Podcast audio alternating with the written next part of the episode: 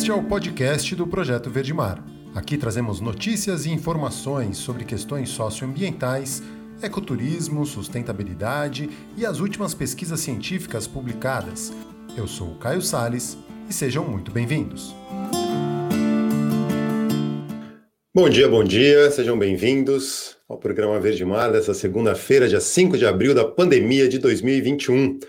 Seguimos aí situação trágica no país, muita gente internada, muita gente morrendo, muito triste, e a gente aqui ainda seguindo, né, tentando ver se a gente consegue sair dessa com vacinação em massa, com isolamento social, uso de máscaras boas, e é isso.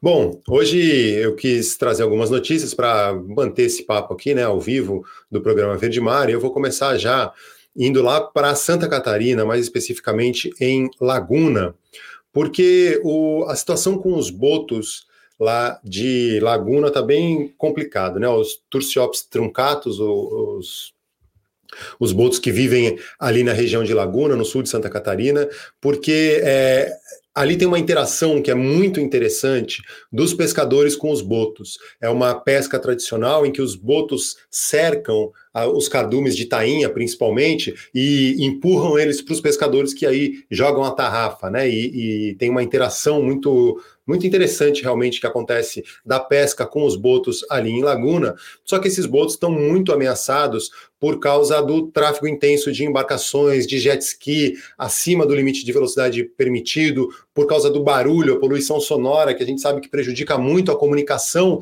desses animais, né, que se comunicam por sons embaixo da água, e aí o barulho atrapalha muito. A gente tem pesquisa aí que mostra como a linguagem né, desses golfinhos, tanto na Baía de Guanabara quanto na Baía de Sepetiba, se eu não me engano, a pesquisa é, é focada na Baía de Sepetiba, aqui no Rio de Janeiro, é, mostrando como o comportamento né, e, a, e a linguagem desses animais mudaram é, a partir do momento que é, começaram a ter mais embarcações e o barulho né, dos portos, dos navios passando, é, passou a influenciar os, os animais que, que vivem ali, né? Esses golfinhos. E aí, lá em Laguna, é um problema sério que tem acontecido, porque o turismo é, náutico é, é, bem forte, o canal ali, né, que foi.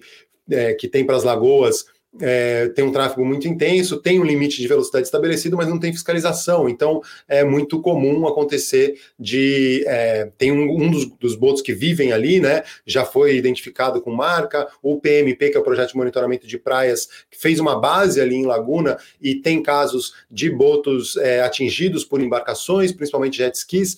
Então tem um caso muito sério ali acontecendo, que é uma ameaça, tem um alerta lançado, né? As pessoas, os próprios pescadores tentam é, conscientizar as pessoas, mas é um problema sério que acontece por causa desses, é, desse tráfico e da falta de consciência das pessoas, né? Que não imaginam que podem atingir um animal desses e causar um dano ou, inclusive matar e também se machucar, né? Quem está no jet ski. Só para dar um, uma recapitulação histórica ali, né? Desde 93, essa área é considerada um santuário é, não, não, tinha ainda o SNUC, né, o Sistema Nacional de Unidades de Conservação. Ali não é uma unidade de conservação, né, não, não tem uma APA ou uma, um parque ou uma, uma reserva biológica ou algo do tipo, é, mas é uma área de relevante interesse que as pessoas, né, e que a, a poder público local já tinha declarado ali como um santuário.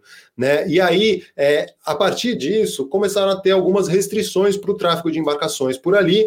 É, em 2013, teve uma atualização disso que permitiu o tráfego de jet skis, mas com um limite de velocidade. Mas, como eu disse, sem fiscalização e sem consciência das pessoas que estão ali no jet ski, é muito difícil que isso se, é, é, se seja respeitado.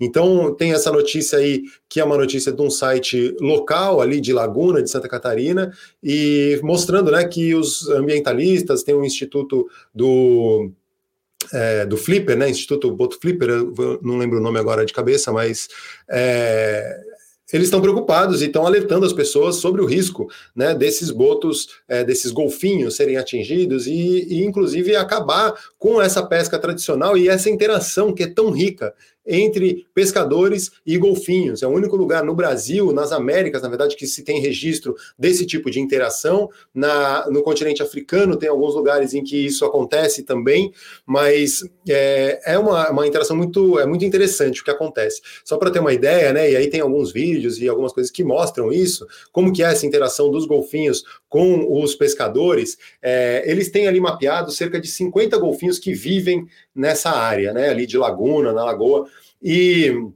Laguna leva esse nome por causa das lagoas, né, que tem ali para dentro. E, e desses 50 golfinhos, apenas uns 20 têm essa interação. Eles chamam, né, os 20 que gostam de trabalhar, porque eles fazem essa esse eles cercam né, os cardumes de peixes, principalmente das tainhas, e vão jogando para os pescadores. E os pescadores dizem que eles mudam, inclusive, a movimentação do corpo para sinalizar para os pescadores a hora de jogar a tarrafa. E aí isso acontece de fato, né? Tem registro disso, isso é muito legal. E isso está sendo ameaçado por esse é, tráfego intenso de, de embarcações de jet skis ali na área. Então, vale a gente ficar ligado, eu fico alerta, eu tô, né, eu fui contactado também pelo pessoal lá de Laguna para levantar essa, esse problema, né, e, e as pessoas passarem a, a, saber a respeito disso, por isso também estou trazendo isso aqui, porque saiu publicado recentemente aí essa notícia e falando dessa preocupação. É, falando ainda de golfinhos, a gente vai lá para a Amazônia, porque o tucuxi, que é o Sotalia fluviatilis, né, um, uma espécie de golfinho de água doce, né, que muitas vezes chamam de boto, ele entrou para a lista vermelha de espécies ameaçadas da IUCN, né, a, a, a, Instituto é, é, que define né, as espécies que estão ameaçadas de extinção e os, o grau de vulnerabilidade de cada uma delas. E com a entrada do boto tucuxi, né, esse Sotalia fluviatilis, nessa lista vermelha da IUCN, todos os botos de água doce do mundo agora estão ameaçados. Na Ásia, né, a situação deles é ainda pior porque em alguns lugares ele já foi inclusive extinto, né, como na China, né, não exatamente essa espécie, mas outras espécies de golfinhos de água doce, né, ou botos. E aqui no Brasil, a gente tem quatro espécies, na verdade, duas espécies reconhecidas, né? Que é o Sotalia fluviatilis e o boto rosa, que é de uma outra espécie, que chama. Vou lembrar aqui o nome. É, procurar aqui, agora não lembro de cabeça o nome, a, a espécie do Inia geofrensis, né, que é o boto rosa. Então tem o Sotaria fluviatilis e o Inia geofrensis, que são espécies reconhecidas, mas tem mais duas espécies que estão para ser descritas aí, né, e, e que serem reconhecidas como uh, espécies de golfinhos de água doce, de botos de água doce.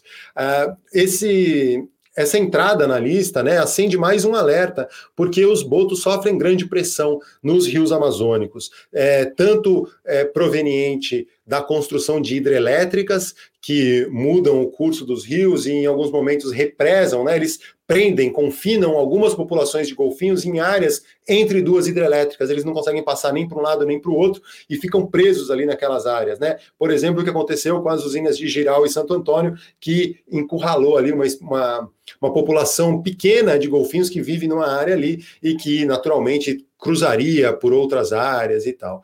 Uh, existe um esforço da ciência para que se conserve, né, para a preservação dos botos é, amazônicos. O, ele também é alvo, é, é, os botos eles sofrem com a poluição por mercúrio proveniente dos garimpos, eles sofrem com emaranhamento em redes de pesca, muitos casos deles sendo é, deles morrerem afogados, né, presos em redes de pesca, porque eles vão atrás dos peixes que estão capturados ali e acabam ficando presos, né, a famosa pesca fantasma ou o bycatch, não, não sendo a, a, rede não estando abandonada, mas é, pegando coisa é o, é o que a gente chama de bycatch ou pesca acidental ou incidental.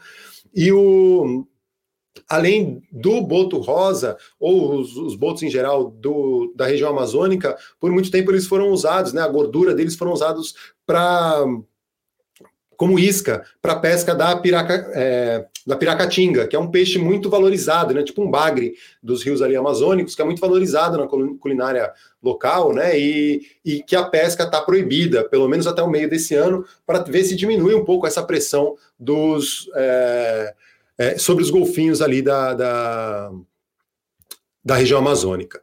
E aí tem uma plataforma que foi lançada, né? Que é a plataforma Botos Amazônicos, que está tentando reunir dados dos botos que vivem na América do Sul, principalmente. É, tem duas espécies que são re reconhecidas, como eu falei, né, o Sotalia fluviatilis e o, o Inia geofrensis, que é o boto rosa, e tem as espécies na Bolívia, o Inia boliviensis e o Inia araguaiensis, que é o boto da Araguaia, elas eles estão é, foram propostas como novas espécies. Eles ficaram isolados, né, populações ficaram isoladas e, e passaram por um processo de especiação, né? Eles foi, é, chegaram a configurar uma nova espécie, e é isso que está sendo colocado ali na.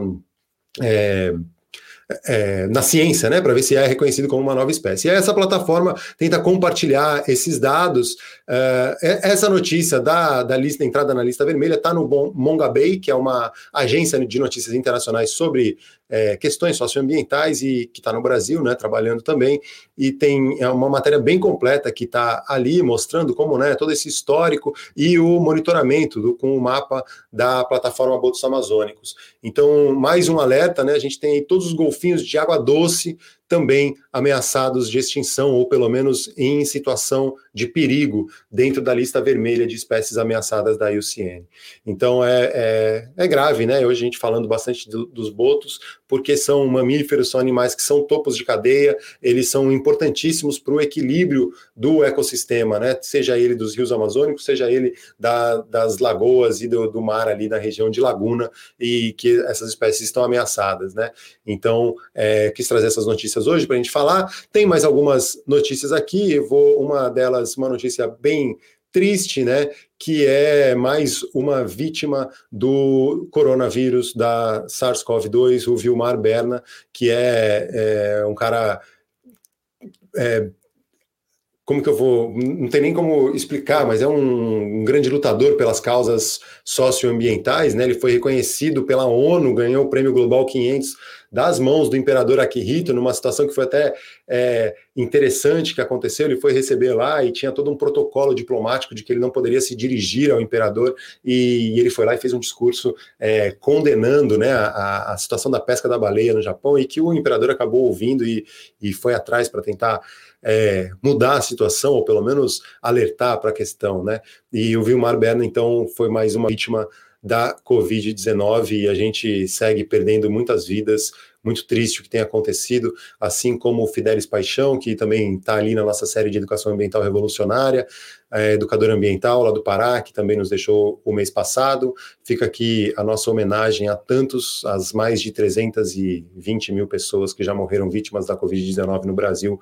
Precisamos vacinar, precisamos manter o distanciamento, usar máscaras corretamente e seguir alertas aí.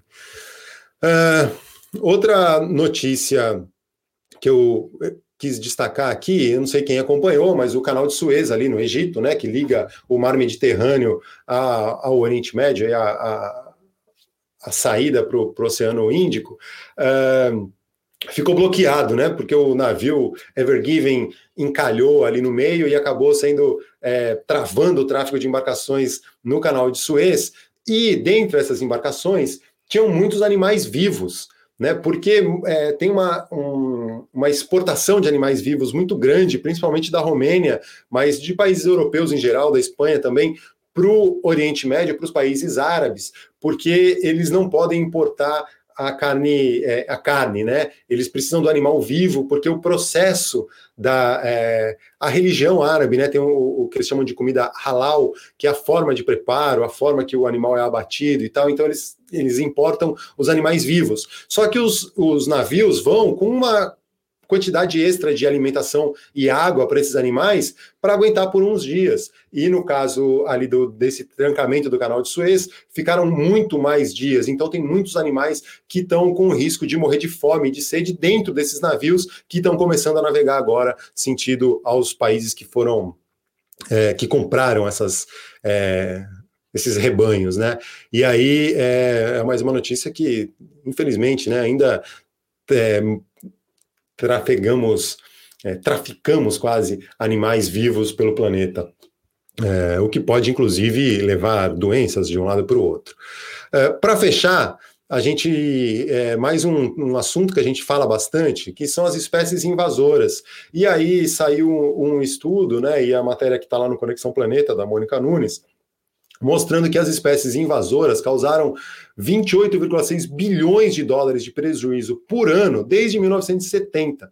Né? As espécies invasoras ou exóticas né, são aquelas que não fazem parte de um hábitat específico. A gente falou bastante aqui do coral-sol, a tilápia, né, nos rios de água doce, o peixe-leão no Caribe, uh, e diversas outras espécies, a leucena, que é uma árvore que a gente vê na cidade do Rio de Janeiro mesmo, tem em tudo que é lugar, são espécies invasoras. A jaca, na Mata Atlântica, para quem não sabe, também é uma espécie exótica e invasora, porque é, uma coisa é uma espécie exótica, né, que ela é de um outro tipo de ecossistema, ela é, é nativa de outro lugar e de alguma maneira ela chega para é, algum outro numa região que não é a dela, e aí ela, se ela começa a encontrar facilidade para se reproduzir, para se estabelecer, predar outros animais, não ter predadores locais e começa a invadir, ela começa a se comportar como uma espécie invasora, e ela deixa de ser só uma espécie exótica para virar uma espécie exótica invasora, uma siglazinha chamada EEI, e, e, aí agora a gente tem, inclusive, no Monumento Natural das Ilhas Cagarras, a gente começou agora, né, a, a gente fez, participou da oficina semana passada, sobre o plano para enfrentar as espécies exóticas invasoras, no caso da terra, por exemplo, o capim colonião ou as ratazanas, e dentro da água, principalmente o coral-sol, mas não só ele, tem algumas espécies de peixes que são exóticos e que apareceram aí, às vezes algum aquarista se cansou daquele peixe jogou ali e isso pode gerar um problema, como aconteceu, por exemplo, no Caribe com o peixe-leão, que tem dominado ali a área, né? Então, essas espécies, esse estudo mostrou como foi publicado no dia 31 de março na Nature, né, como o, as espécies exóticas invasoras causam prejuízo, né, e aí eles tiveram uma, a, essa estimativa, né, que entre 1970 e 2017, que é o período que eles fizeram esse esse estudo é, tem prejuízos calculados de 1,28 trilhão de dólares, uma média anual de 26,8 bilhões de dólares. É, um, é e a, as espécies invasoras, né, a bioinvasão, segundo a Convenção da Biodiversidade, é a segunda principal causa de extinção de espécies, é uma das principais causas de perda de biodiversidade no planeta. É, a gente é, liga muito, se preocupa muito com o aquecimento global, se preocupa muito com a sobrepesca, se preocupa muito com os resíduos sólidos ou com a poluição em geral, mas é, as espécies invasoras e a bioinvasão também são um grande problema, é um grande problema para a conservação ambiental. Então, a ideia era trazer um pouco dessas informações hoje aí, uh, sobre o que está acontecendo no mundo, o que, que tem rolado. Eu vou ver aqui se eu dou uma passada no Instagram do Projeto Verde Mar para ver quem que está aqui nas nos primeiras páginas. Vou começar aqui, ó, o Scuba Búzios, com imagens do mergulho do final de semana. Advisor, Viva Verde Azul, eles têm feito posts muito interessantes, são sete anos do Instituto Verde Azul.